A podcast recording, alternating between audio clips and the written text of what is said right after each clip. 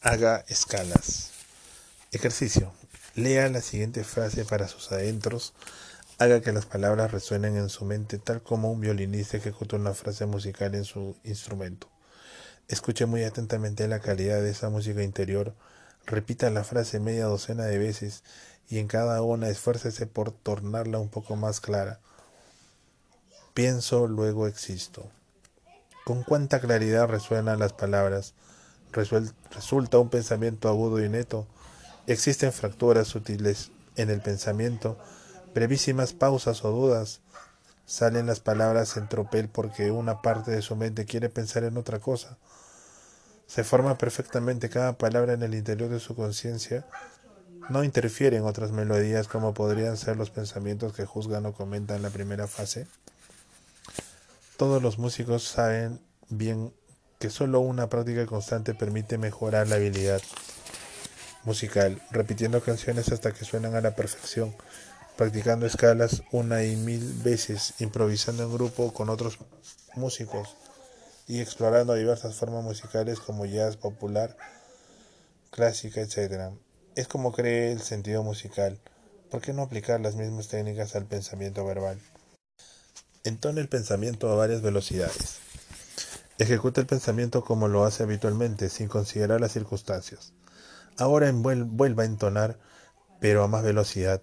Una vez más, ahora acelerando al doble. Descubra hasta qué velocidad puede llegar sin que las palabras se superpongan. Puede hacerlo en dos segundos, en uno, en un quinto de segundo. Pues bien, ahora modérese. Puede elaborarlo lentamente el pensamiento hasta completarlo en diez segundos y en medio minuto y en un minuto entero, interprete la frase en su mente y con distinto volumen. Primero aumente el volumen hasta que las palabras suenen como una sinfonía o los motores de un Boeing 747. Después redúzcalo cuanto pueda y repita la frase más débilmente.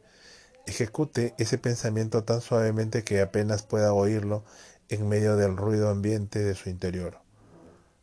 Entone las palabras y dirija toda su atención al significado.